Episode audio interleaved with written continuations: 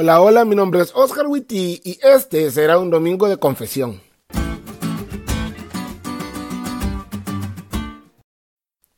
La música. Crecí en un hogar donde cantar era muy importante. Mi papá tiene una de esas voces que da gusto escuchar. Literalmente, en la iglesia donde crecí le llamaban voz de oro. Hasta fue el director de canto de la iglesia. Mi hermana, por otro lado, formó parte de la agrupación musical infantil más importante de Honduras. Para formar parte de esa agrupación se hacían audiciones. Iba a decir casting, pero luego dicen que soy malinchista. Esas audiciones duraban horas, porque niños de toda la ciudad y las ciudades de alrededor iban a audicionar. El director de ese grupo era muy estricto porque para él la música en la iglesia era muy importante. Pero aunque llegaban decenas de niños cada vez que hacían audiciones y solo unos pocos pasaban, mi hermana tiene una voz tan bonita que no necesito hacer casting. solo para que te des la idea.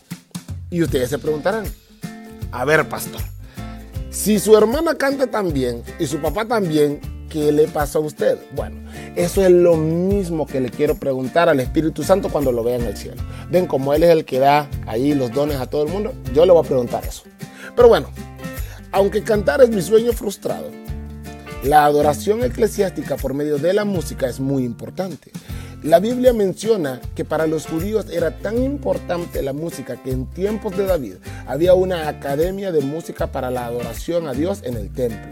La música era profesional no cualquiera cantaba y los que cantaban se preparaban durante meses.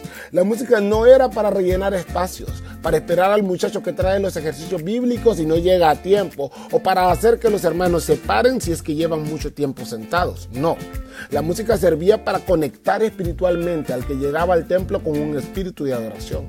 Era para dar gozo al triste o para enseñar sobre el Señor al que lo estaba conociendo. No permitas que en tu iglesia la música se use como un relleno.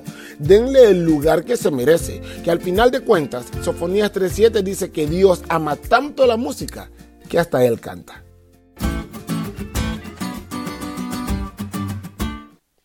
¿Te diste cuenta lo cool que estuvo la lección? No te olvides de leerla y compartir este podcast con todos tus amigos. Es todo por hoy, pero mañana tendremos otra oportunidad de estudiar juntos.